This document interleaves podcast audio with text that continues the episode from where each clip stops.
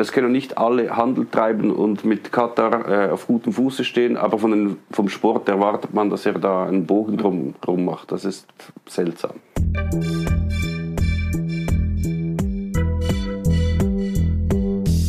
Willkommen bei Studio Libero, dem Podcast des Schweizer Monats der Autorenzeitschrift für Politik, Wirtschaft und Kultur. Meme Sikora ist Chefredakteur der Fußballzeitschrift 12. Vor der Fußball-WM in Katar spricht er über den neuen Prozess zur WM-Vergabe, über die unrealistischen Erwartungen an den Sport und über die problematischen Entwicklungen im Clubfußball. Die Fragen stellt Yannick Belser, Redakteur des Schweizer Monats. Die Produktion dieses Podcasts wurde unterstützt von PMG Investment Solutions und Reichmut Co. Privatbankiers. Doch jetzt direkt ins Gespräch. Neme Sikura, du bist Chefredaktor der Fußballzeitschrift 12 und du giltst als wandelndes Lexikon ähm, zur schönsten Nebensache der Welt. Wann und wie bist du eigentlich dem Fußball verfallen? Äh, es ist wie so oft natürlich ein schleichender Prozess war das. So meine, also sicher mein Vater war da ziemlich prägend. Er war sehr sportbegeistert, äh, war, er ist in der Tschechoslowakei aufgewachsen, hat Eishockey gespielt, aber sich auch für andere Sportarten interessiert viel Fußball.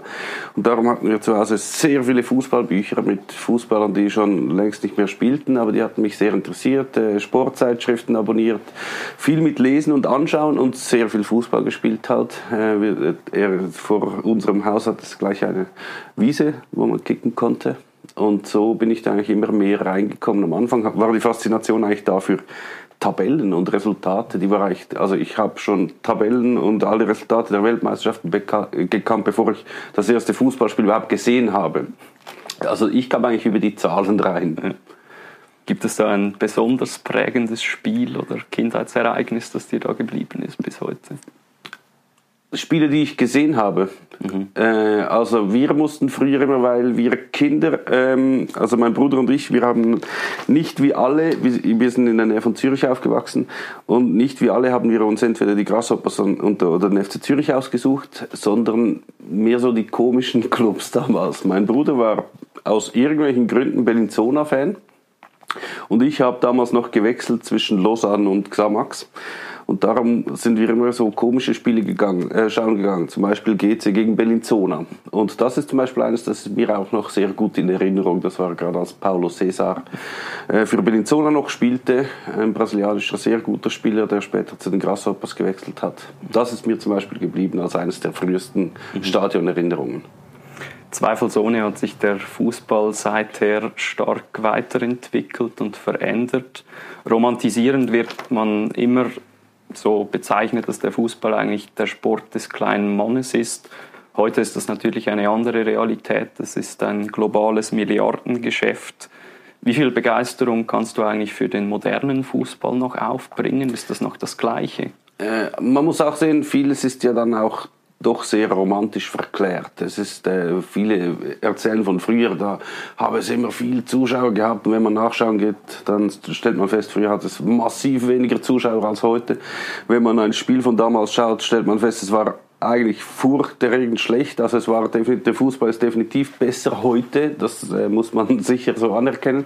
Äh, was aber dazu kommt beim modernen Fußball, da gibt es ja mehrere Sachen und man kann sich immer noch das aussuchen, wenn man, mir, mir zum Beispiel ist die Grenze, ich interessiere mich nicht mehr für die Champions League, schon lange nicht mehr. Also da mache ich den Cut vorhin. Ich finde es nicht mehr spannend, wenn sie Vereine so reich sind, dass sie sich 25 absolute Superstars ähm, leisten können und darum auch die Chance auf, ja, das ist einfach kein faires, kein faires Aufeinandertreffen mehr für mich. Da habe ich den Cut gemacht für mich. Ich finde den Schweizer Fußball, wo es nicht äh, um Multimillionäre und milliardenschwere Unternehmen geht, äh, wo man noch etwas erreichen kann, wenn man gut mit dem arbeitet, wo man noch Chancen hat, wo die Abstände nicht so riesig sind. Darum ist das für mich ist immer noch im Konstrukt des modernen Fußballs. Also auch Schweizer Vereine spielen manchmal in der Champions League mit und verdienen dort sehr viel Geld. Aber dort, finde ich, ist es noch ein Fußball, mit dem ich mich anfreunden kann und der mir sehr gefällt. Alles, was drüber ist, auch die großen Ligen, England, Deutschland, Italien, Frankreich, interessieren mich persönlich jetzt weniger. Ich kann sehr verstehen, wie man das toll finden kann. Äh, hat aber auch etwas Schönes. Zum Beispiel jetzt kommt die Weltmeisterschaft. Früher habe ich alle Spieler gekannt, die dann die Weltmeisterschaft gehen. Jetzt ist das für mich wie, ich, entdecke kenne neue Spieler, obwohl die vielleicht bei Milan oder so spielen, aber ich kenne die halt nicht, ja. weil ich so sehr auf die Schweizer Liga schaue. Mhm. Glaubst du, dass viele Personen das noch mit dir teilen? Ist es nicht so, dass auch die Aufmerksamkeit sich eher ein bisschen auf die Großen verlagert hat in den letzten Jahren? Also die Großen hatten immer die größte Aufmerksamkeit natürlich. Der Fokus wurde sicher noch mal viel, viel, viel stärker. Also auch, äh, weil es halt überall verfügbar ist. Also man kann immer den Fernseher einschalten, es kommt Champions League, es kommt äh, Spitzenspiele aus der Premier League, aus Frankreich. Man kann alles schauen zu jeder Zeit. Äh, früher war der Zugang natürlich viel schwerer. Da hatten Jugendliche oder Kinder den Erstkontakt eigentlich mit einem regionalen oder einem lokalen Verein. Das fällt jetzt weg. Also wenn ich da meine Nichte zum Beispiel anschaue, die ist natürlich schon mit sechs schon Paris Saint-Germain-Fan, obwohl sie noch nie im Leben ein Fußballspiel geschaut hat. Aber sie hat, will schon Trikots und alles. Das ist sicher ein, ein großer Unterschied. Ich glaube, es gibt, also man sieht es ja alleine schon an, den Stadion, an der Stadionauslastung in der Schweiz. Es hat so viele Zuschauer wie noch nie. Also es gibt schon genug Leute, die sich dafür interessieren.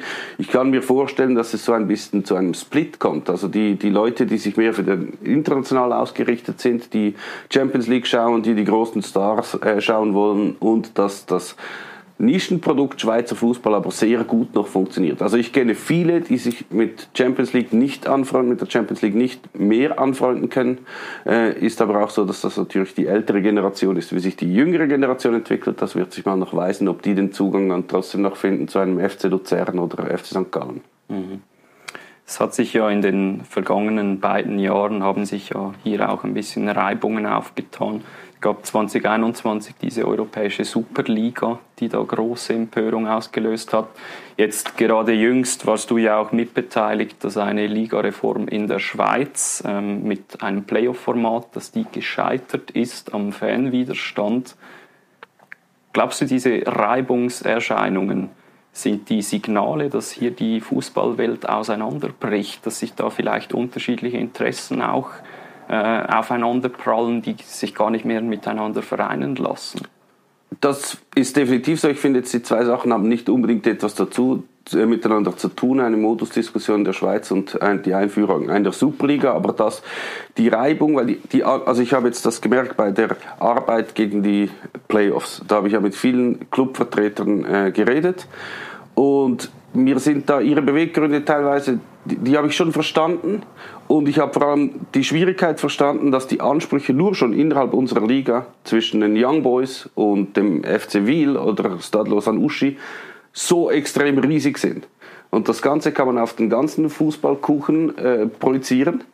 Da hat man auf der anderen Seite Manchester City und den FC Aarau und die spielen eigentlich im gleichen Konstrukt. Und das dass da die Anforderungen und Wünsche und Voraussetzungen so extrem unterschiedlich sind, äh, dass es fast nicht mehr möglich ist, die im gleichen Konzept zu halten. Und das ist, finde ich, auch da wäre der richtige Schritt, das auch zu trennen. Jetzt, jetzt ist es nur auf dem, also es nur eigentlich, es gibt keine richtige Trennung, aber wenn es so etwas gäbe wie eine Super League, was ich persönlich begrüßen würde, weil dann kann man sagen, okay, spielt ihr untereinander, ihr habt, also es geht so nicht mehr weiter, weil die stellen solche Anforderungen, die dann gewisse Institutionen umstellen, äh, umsetzen müssen und die betreffen dann eben auch den FC und den FC Luzern und zwar nicht im Positiven. Darum sollen die unter sich bleiben. Da können sie machen, was sie wollen. Interessiert mich persönlich nicht, aber es hat keinen Einfluss auf den Rest. Und das wäre mir sehr wichtig, dass das irgendwann mal kommt.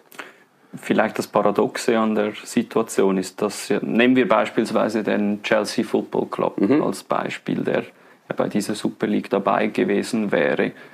Offensichtlich ist Chelsea eine globale Marke. Sie hat einen Fernsehmarkt. Mhm. Gleichzeitig hatten aber trotzdem noch diese lokale Verankerung. Und genau diese hat ja den Widerstand ausgelöst eigentlich. Ja. Dazu geführt, dass diese Super League dann doch nicht kam. Ist es nicht so, dass die Fans des FC Chelsea sich doch noch ein bisschen ähnlich fühlen wie die Fans des FC Aarau? Dass es hier eine gleiche Mentalität gibt, die eben diese Super League ablehnt? Mhm. Also es gibt sicher Leute, die das ablehnen. Allerdings muss man natürlich auch sagen, es, ist, es wäre ein großer Schritt für einen Club wie Chelsea, weil sie haben ihre Anhänger. Allerdings kann man auch sagen, selbst wenn sie in die Super League gehen würden und damit alle die Anhänger, die jetzt protestiert haben, vergaulen würden, hätten sie immer noch mehr als genug. Sie könnten immer noch ihr Stadion füllen, x-fach, sie wären, hätten immer noch auf der ganzen Welt Anhänger. Es geht nur darum, wann ich glaube eher, es ist die Frage, wann entscheiden Sie sich zu dem Schritt, das zu tun. Es ist ja nicht so, dass die Super League jetzt begraben ist und nie mehr hervorgekramt wird. Die wird jetzt weiterhin als Druckmittel äh, angewendet, damit die UEFA äh, die, die Anforderungen der großen Club berücksichtigt und irgendwann werden sie dann trotzdem gehen, wenn man ihnen das äh, nicht mehr, äh, äh, wenn man das nicht mehr durchgehen lässt. Aber es ist, die Fans fühlen sich sicher noch ähnlich und sie können zum Beispiel letztes Mal muss, muss man sagen, die großen Proteste haben dazu geführt, dass die großen Clubs dann einen Rückzieher gemacht haben. Ich glaube einfach langfristig wird das kein Thema sein. Das, da, da ist es schon ein Unterschied, wenn man sieht, sieht, wenn FC St. Gallen-Fans protestieren. Wenn die nicht mehr ins Stadion gehen, dann ver verliert der Club ein Drittel oder die Hälfte seiner Einnahmen. Wenn die Leute nicht mehr ins Chelsea-Stadion gehen, da verdient wahrscheinlich der Würstchenverkäufer draußen und macht mehr Umsatz. Also ist wichtiger wahrscheinlich. Die haben mit TV-Geldern und Transfersummen so viel Geld, das ist nicht mehr das Entscheidende. Die große Entfremdung zwischen Fußballfans und ihrem Geschäft die findet ja demnächst eine nächste Episode. Am Sonntag beginnt bekanntlich die Weltmeisterschaft in Katar mhm. und es ist offensichtlich, dass ja medial das jetzt groß ausgeschlachtet worden ist. Wie blickst du dieser WM entgegen? Freust du dich auf sie? Ähm, es ist alles ein bisschen ungewohnt, nicht nur wegen dem Austragungsort, auch vor allem wegen der, also man kann nach draußen schauen und es ist kalt und das ist schon mal das, äh, was man, was sonst für mich so zu WM gehört, sind so diese Sommererlebnisse halt, aber das ist äh, ein europäisches Ding natürlich, da ist halt immer Sommer, äh, man ist draußen, man schaut ein Spiel und das wird es jetzt alles nicht geben und darum, wenn irgendwie die Blätter von den Bäumen fallen, ist für mich nicht unbedingt WM-Stimmung, das schon mal nicht. Dann die äh, Berichterstattung ist jetzt halt äh, auch so, es, es hat sich jetzt so ergeben, dass eigentlich alle sind sich einig, das war ein Blödsinn, das mit Katar, das wissen ja eigentlich alle. Es gibt ganz viele Gründe dazu und die, die jetzt noch darüber schreiben und berichten und lesen, die stellen, wollen das immer noch, das ist auch verständlich, wollen das immer noch äh, gegenüberstellen mit dem, was alles schlecht läuft. Und das ist auf die Dauer, muss man auch sagen, ein bisschen ermüdend, weil irgendwann hat man halt alles gelesen und es geht jetzt noch drei Tage und man muss jetzt auch noch im Stadtparlament darüber diskutieren, ob jetzt Public Viewings noch verboten werden, drei Tage vor Beginn. Also es muss immer noch etwas drumherum äh, haben. Darum, es geht um Sport, ist es bis jetzt noch nicht gegangen. Vielleicht geht es dann irgendwann mal, aber es ist schon, äh, also man merkt, also ich merke es auch selber, es ist eine sehr, sehr spezielle WM. Allerdings muss ich auch sagen, mit jeder WM, die man erlebt, ist natürlich, das die geht ein bisschen von dem Zauber WM verloren. Es wird halt immer weniger speziell, weil man es schon so viel mal erlebt hat. Glaubst du, dass der Modus ändert, wenn der Sport dann begonnen hat? Oder wird man dann immer noch viel von dieser moral aufgeladenen Debatte hören? Wenn ich äh, mal meine Mails durchschaue und sehe, wie viele Anfragen für irgendwelche Anlässe oder Interviews ich habe, die noch weit in der WM drin sind, die noch bis zum Halbfinale sind, dann muss ich sagen, ich glaube nicht. Das wird immer noch, äh, das wird immer noch dazu gestellt werden. Irgendwann ist dann halt einfach mal alles diskutiert und alles gesagt und alles geschrieben. Ich befürchte einfach, es wird dann nochmals gesagt und nochmal geschrieben. Nationalrat Matthias Ebischer hat kürzlich im SRF gesagt, dass diese WM, das sei der Tiefpunkt der Fußballgeschichte. Ist das so? Nein, das finde ich jetzt nicht. Also es, äh, ich meine, es hat ja sehr viel damit zu tun, wie kam diese WM nach Katar. Ähm, es war damals noch ein FIFA-Exekutivkomitee mit wenigen Mitgliedern, die sagen wir jetzt mal, eher leichter beeinflussbar sind. Ähm, also kann man sagen, es ist einfach ein Vergehen von ein paar wenigen, die ein, etwas sehr Schlimmes ausgelöst haben. Es gibt aber andere Sachen, die ich für den Fußball viel entscheidender finde, äh, die viel eine größere Auswirkung haben und das ist jetzt für mich in erster Linie Champions League mit immer mehr Geld, immer mehr Teilnehmer aus den Großen, immer mehr Gelder für die und immer mehr, weniger für die Kleinen. Das macht ganze Ligen kaputt, das macht einen Fußball kaputt währenddem diese WM in Katar eigentlich ein einmaliger Blödsinn ist, äh, aus dem die Konsequenzen teilweise schon gezogen wurden. Es gibt dieses FIFA-Exekutivkomitee nicht mehr. Es wird jetzt im FIFA-Rat beschlossen, wie man eine WM vergibt. Also da hat man schon zumindest ein bisschen Fallen aufgestellt, dass so etwas nicht mehr passieren kann. Und ich denke mal auch, man hat gelernt, dass man nicht mehr eine WM in ein Land äh, vergibt von der Größe von Liechtenstein oder so. Das macht mhm. einfach keinen Sinn. Für alle Beteiligten. Mhm. Dieser Kulturwandel bei der FIFA, ist der getrieben vom neuen Präsidenten Gianni Infantino oder wie, woher kam der? Also Kulturwandel würde ich jetzt nicht sagen, dass die Kultur in der FIFA völlig anders ist als vorhin. Vorhin war es vielleicht noch ein bisschen mehr äh, wie soll ich sagen, ähm, da muss man ein bisschen vorsichtig sein, wie man das ausdrückt, mehr so eine, diese eine Hand wäscht die andere Mentalität. So, so die, die alte Schule der Geschäftsmänner. Ich mache das, ich schaue für dich, du schaust für mich und da, da machen wir es jetzt irgendwie. Und bei Gianni Infantino ist es mehr ein ähm, strategisches Denken, das mir überhaupt nicht gefällt. Also einfach so, es sind strategische Entscheidungen, wie man mehr Geld kassiert, wie man mehr Geld reinbringt, äh, wie man neue Partner bringt. Der Rest ist alles egal. Ich entlasse alle anderen. Ich, äh, ich äh, schaffe alle Kontrollfunktionen ab. Das macht ja mehr, Infantino ist mehr so der Weg. Also es ist einfach so ein, man kann nicht sagen böse, aber einfach so das ist sehr schwierig zu sagen, das vorsichtig auszudrücken. Ja. Aber es ist nicht einfach so, es passiert nicht einfach neben, nebenbei noch etwas Schlechtes, wie zum Beispiel eine WM-Vergabe nach Katar, sondern alles, was jetzt die FIFA macht und beschließt, ist geplant. Also es ist nicht mehr, passiert nicht einfach mehr etwas. Mhm. Wenn wir jetzt gerade den Prozess der WM-Vergabe noch besprechen, du hast es angesprochen, der hat sich verändert. Mhm. Jetzt die nächste Vergabe also die nächste 2026 ist ja schon vergeben. Mhm. Ähm, die nächste Vergabe für 2030 hat jetzt den Kandidaten Saudi-Arabien äh, beinhaltet, mhm. also zusammen mit Ägypten und Griechenland. Glaubst du jetzt, dass aufgrund dieser medialen Ausschlachtung der Katar-WM, dass die FIFA da eher vorsichtig sein wird und diese WM vielleicht nicht den Saudis gibt, weil offensichtlich die Menschenrechtslage ja da nicht groß anders ist. Also habe ich überhaupt keine Bedenken, dass die WM dorthin vergehen, vergeben werden könnte. Also es gibt ja einerseits, einerseits auch noch diesen Turnus. Man schaut, dass jeder Kontinent einmal dran ist. Und es ist einfach undenkbar, dass Katar jetzt äh, die WM bekommt und dann die übernächste Austragung gleich im Nachbarland stattfinden wird. Das kann überhaupt nicht passieren. Gleichzeitig ist das 2030. Das ist noch die 100 Jahre Weltmeisterschaft und es sind sich eigentlich alle einig, dass dann die Weltmeisterschaft zurück nach Uruguay äh, gehen sollte, also dass sich mit Argentinien zusammen bewirbt. Also alles andere aus dieser, außer dieser Kandidatur hat überhaupt keine Chance. Ich kann mir vorstellen, dass Saudi-Arabien aus taktischen Gründen sich jetzt mal bewirbt und dann vielleicht nächstes Mal wieder bewirbt und sich dann beim vierten oder fünften Mal bewerben, dann äh, so bessere Karten hat, wenn man sich mehrmals beworben hat und nicht ausgewählt wurde, hat man irgendwann die besseren Karten. Du hast jetzt bei dieser Prognose ein bisschen so die romantisierenden Aspekte rausgefochten. Ähm, wenn wir jetzt die jüngere Geschichte der Vergaben anschauen, dann mhm. waren ja oftmals diese Korruptionsvorwürfe im Raum, die zwar nicht hundertprozentig bestätigt sind. Ein paar wurden ja bestätigt. Ein Deu paar Deutschland einzelne bestätigt, genau. Ja. Glaubst du, hat sich denn da etwas gewandelt? Also ist eine WM immer noch kaufbar? Es, ja, es ist halt viel schwieriger geworden. Also wenn du ein kleines Exekutivkomitee hast, dann musst du ein paar Leute davon überzeugen.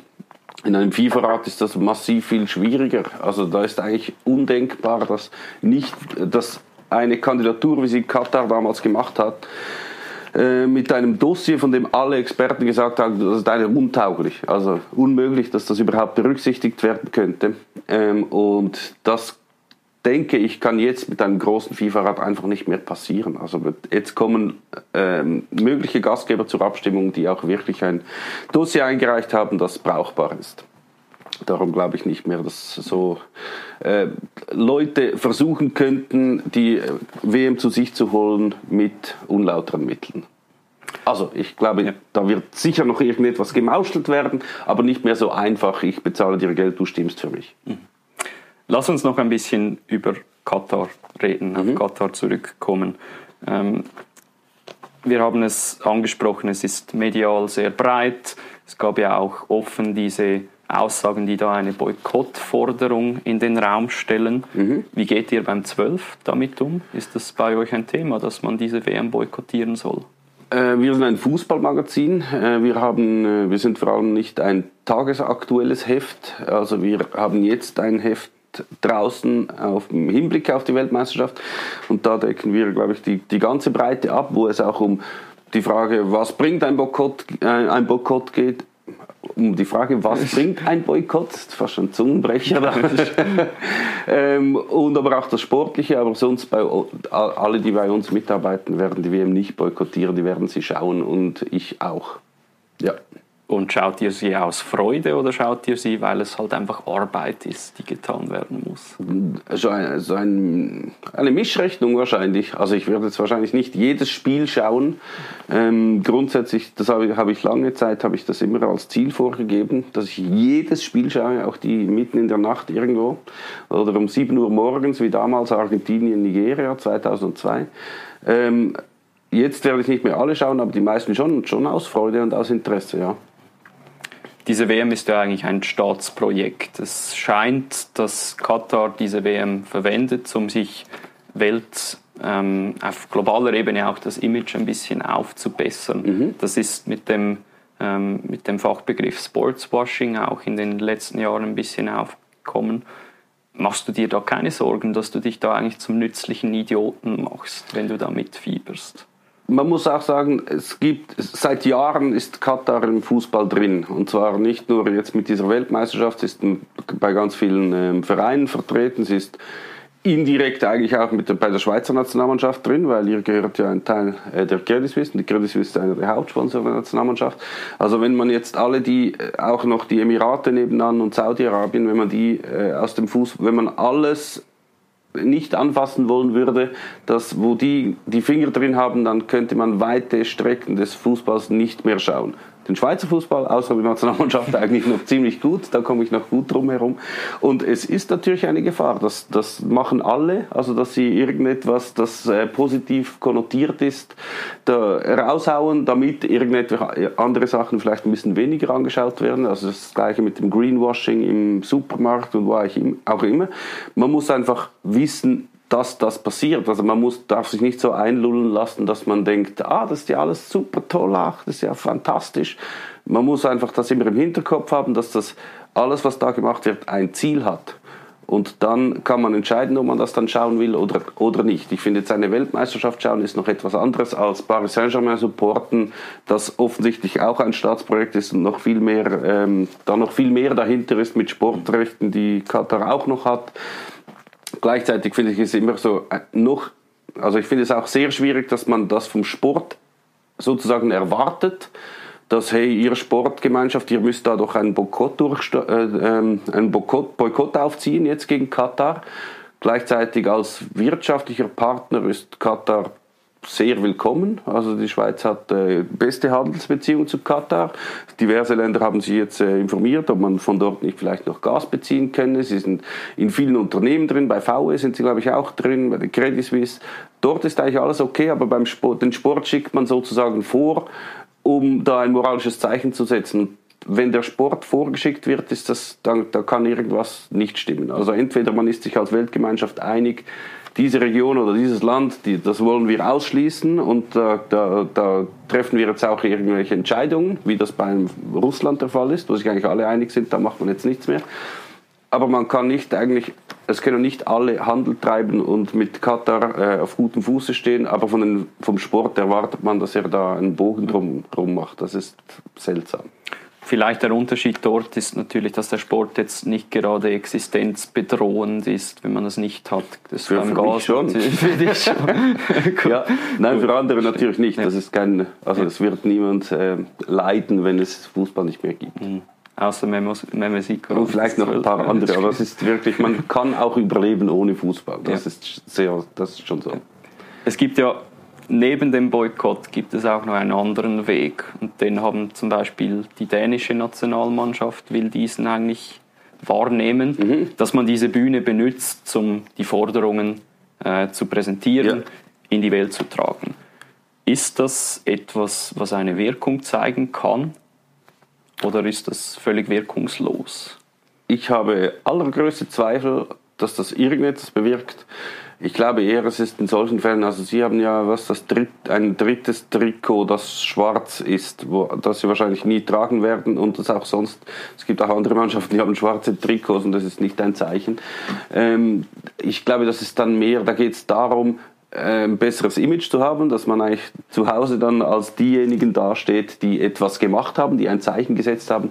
Aber ganz ehrlich, den Katar ist das komplett egal, was Dänemark für ein drittes Trikot in welcher Farbe das trägt. Das hat absolut keinen Effekt und ist auch ein bisschen scheinheilig. Also wenn man findet, ich will da jetzt ein Zeichen setzen, dann fährt man nicht hin. Aber es ist halt eine Weltmeisterschaft, da wollen dann trotzdem alle hinfahren. Und das ist so ein bisschen, ja gut, ich fahre halt hin, aber hey, ich trage ein schwarzes T-Shirt. So, ja. Mhm kann man es auch eigentlich sein lassen.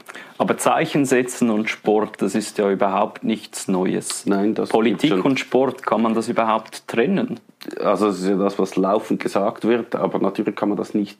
Also es ist alles ein politischer Entscheid, auch an einer Europameisterschaft wie letztes Mal äh, in der ganzen in ganz Europa stattfindet, aber zum Beispiel Aserbaidschan bekommt dann auch noch äh, ihren, seinen Anteil dann ist das natürlich auch Politik, weil man will, dass das Land weiter in den Fußball investiert. Das sind ja auch politische Entscheidungen. Ähm, und darum, nein, man kann es nicht trennen. Es ist teilweise, es wird ein bisschen viel verlangt, teilweise von den Fußballern, finde ich. Alle finden so, ja, die Fußballer sollen sich auch mal da äußern, deutlich politisch äußern. So. Man muss sagen, es sind Fußballer. Und es ist wahrscheinlich teilweise besser, dass sie sich nicht äußern politisch, weil sie haben auch den Background nicht, sie kennen sich auch nicht aus und es wird von ihnen eigentlich nicht verlangt, dass sie sich politisch äußern sollen, so direkt, sondern es wird von ihnen verlangt, sie sollen die Meinung von mir selber soll jetzt der Fußballer äh, kundtun, damit er eine größere Reichweite hat, weil wenn er dann etwas anderes politisch sagen würde, würde man dann sagen, ja, halt die Klappe, du bist Fußballer, du hast überhaupt nichts zu sagen. Und ich finde es teilweise besser, dass sie, wenn sie schon nicht so interessiert und informiert sind, soll man nicht von ihnen erwarten, dass sie jetzt da hinstehen und irgendetwas verurteilen. Mhm. Zwei Herren aus dem Wallis, die sind ja alles andere als wortkarg, Sepp Blatter und Gianni Infantino. Mhm. Und die beiden teilen auch noch einen gewissen missionarischen Glauben, dass der Fußball Frieden in die Welt bringen kann. Ja. Glaubst du auch daran oder Nein. ist das völlig Größen, wahnsinnig, was die zwei meinen. Also er hat sicher eine gewisse Wirkung, aber das ist dann schon sehr national. Also es gab, äh, es gab ja schon zum Beispiel Didier Drogba, der ivorische Fußballspieler, hat äh, damals zum ähm, Waffenstillstand aufgerufen im Bürgerkrieg in der Côte d'Ivoire. Und das hat gewirkt. Und das war auch eine, das war eine gute Sache, weil er hat in seinem Land ein, ein Standing. Aber wenn jetzt Gian Infantino dahin steht sagt, Russland soll jetzt, in Russland und Ukraine sollen jetzt die Waffen schweigen, was ja eigentlich noch nicht gut wäre momentan für die Ukrainer, weil sie dann ihren, ihre Rückeroberung nicht weiterführen können. Das ist einfach lächerlich. Also das muss man sagen, ist einfach lächerlich. Aber das gehört, glaube ich, auch dazu, dass man, wenn man FIFA-Präsident ist, die Wirkung des Fußballs sehr überhöht sieht. Dass man immer denkt, Fußball, verbindende Wirkung und alles toll. Es gab auch ein paar Sachen, 1998 spielten USA und Iran gegeneinander, die sich damals also schon damals eigentlich nicht sehr grün waren. Und da gab es große Symbolik, die, die überreichten weiße Rosen, gemeinsames Teamfoto und so. Kann man sagen, vielleicht hat das ein bisschen zur Entspannung beigetragen, aber es wird jetzt nicht entscheidend sein darüber, wie die beiden Länder in Zukunft dann miteinander umgehen. Für Zeichen ist es vielleicht schön, mehr nicht. In der Schweiz ist die jüngere Berichterstattung vielleicht eher ins Gegenteil gekippt. Da verbindet man vor allem Fußballfans auch mit Fangewalt und mhm. mit ähm, erhöhtem Polizeiaufkommen. Glaubst du, dass dieser zweifelhafte Ruf, der den Fußballanhänger teilweise über sich ergehen lassen müssen, ist der berechtigt? Und sind Schwingfans zum Beispiel, sind das bessere Menschen als Fußballfans?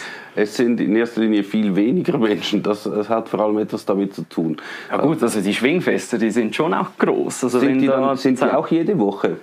Das nicht. In nein. jeder Stadt. Nein, das sind sie nicht. Das sind natürlich massiv weniger. Also, ja, an der Street Parade hat es auch viele Leute, aber trotzdem gibt es wahrscheinlich weniger Techno-Fans als Pop-Fans. Also, das kann man äh, auch so nicht vergleichen. Ähm, was sicher dazu kommt, ist, dass Einzelsportarten haben nie die gleiche Art Fans wie, ähm, wie Mannschaftssportarten-Fans, weil mit Mannschafts Mannschaften oft noch etwas Regionales oder eine Stadt verbunden ist. Und dann ist das viel schneller so eine Gruppe, die man sagt, wir sind die einen, ihr seid die anderen, äh, wir sind jetzt irgendwie Gegner. Das passiert beim Tennisfans oder so, das gibt es halt einfach nicht, vor allem weil die dann auch nach einer kurzen Karriere dann wieder aufhören, dann müsste man wieder neu anfangen. Äh, das geht gar nicht so, wir gegen die anderen, das gibt es mehr so in Mannschaftssportarten. Und den Ruf haben die äh, Fußballfans natürlich sich wirklich erarbeitet und teilweise auch verdient. Also es gibt, das kann man nicht von der Hand weisen, dass es da immer wieder äh, Ausschreitungen und unschöne Szenen gibt. Gerade wenn man in einer Stadt wohnt, dann bekommt man das halt immer wieder mit. Also äh, wenn irgendwelche Leute durch die Straßen ziehen, irgendwelche Sachen kaputt machen oder aufeinander losgehen, das ist also trägt sicher nicht zum Image bei. Womit ich aber sehr Mühe habe, sind dann kommen immer diese Statistiken raus und dann hat es immer einen Titel, so und so viele Vergehen, Hooligans, alles Wüste. Und dann schaut man die genaue Aufschlüsselung auf und gerade bei dem, was kürzlich rauskam, das war wirklich hart an der Grenze zur Idiotie. Also wenn man dann sagt, so viele Vergehen und dann kommt die Aufschlüsselung, dann viel, also es waren viele wegen Pyros, was man schon mal, also ob das ein Gewaltverbrechen ist oder nicht, kann man da, nein, es ist eigentlich keins, es ist einfach ein, ein Vergehen. Dabei waren aber auch Teilnahme an Fanmärschen, also es ist ja per se noch keine, keine, nichts Gewalttätiges. Es war auch dabei Schwarzfahren, also es war wirklich jeder absolute Blödsinn wurde dort noch reingezählt. Also das wäre vergleichbar wäre, wenn man eine Statistik machen würde mit dem Titel Verkehrsraudis so und so viele Vergehen, aber dort ist auch drin nicht richtig aufgepumpt oder irgendwie den Fahrzeugausweis nicht dabei, dann kommt man auch eine, auf eine, eine, Summe an Vergehen, die sich in einem Titel sehr gut macht. Und ich weiß nicht, warum das so ist, dass, dass, dass irgendwo besteht ein großes Interesse, um dieses Image von Fußballfans sehr schlecht zu halten. Und das sind irgendwie die Mittel dazu. Dass sie kein gutes Image haben und teilweise sicher auch sehr viele Blödsinn machen, das sehr schwierig zu kontrollieren ist, muss man auch sagen. Also auch an einem Knabenschießen passieren ganz viele blöde Sachen. Einfach wenn viele Leute, vor allem viele junge Leute, äh, miteinander sind oder miteinander rumziehen, dann passiert Blödsinn. Das ist definitiv so. Kleine Frage zum Abschluss. Wer wird Weltmeister? Das ist äh, ich, das Gute ist, niemand, nach der Weltmeisterschaft schaut niemand mehr diese Interviews mit all diesen Prognosen. Darum kann ich irgendwas sagen. Ähm, und der Tipp ist, mein Tipp ist momentan sehr langweilig, weil halt Brasilien halt schon eine unglaubliche Truppe beisammen hat die, so sagt man mir, sehr gut sein, weil ich die meisten von denen jetzt nicht mehr spielen sehe, weil ich schon länger keine Champions League mehr schaue. Ähm, ja, darum würde ich trotzdem sagen, Brasilien einfach Breite an Kader und. Und wie weit kommt die Schweizer Nazi? Ähm, also optimistischerweise müsste es ja wieder in Viertelfinal kommen, weil das schon mal erreicht wurde sozusagen an der letzten Europameisterschaft. Diese Gruppe ist verdammt schwierig, also wirklich sehr schwierig. Vor allem wegen den Serben würde ich mal sagen, wenn beide serbischen Stürmer einsatzfähig sind, dann wäre es schon ein sehr großer Erfolg, wenn man bis ins Achtelfinal käme. Und dort wartet, und Vlaovic. Genau, und dort wartet auch noch wahrscheinlich Portugal ich würde mal, sagen wir mal, Achtelfinal. Ja, das wäre, da könnte man schon zufrieden sein, auch wenn es weniger ist, als man sonst erreicht hat. Dann sind wir mal gespannt. Mehmet Sikora, besten Dank für den Besuch. Bitte, gern. Das war Studio Libero, ein Podcast des Schweizer Monats. Weitere Informationen finden Sie unter www.schweizermonat.ch.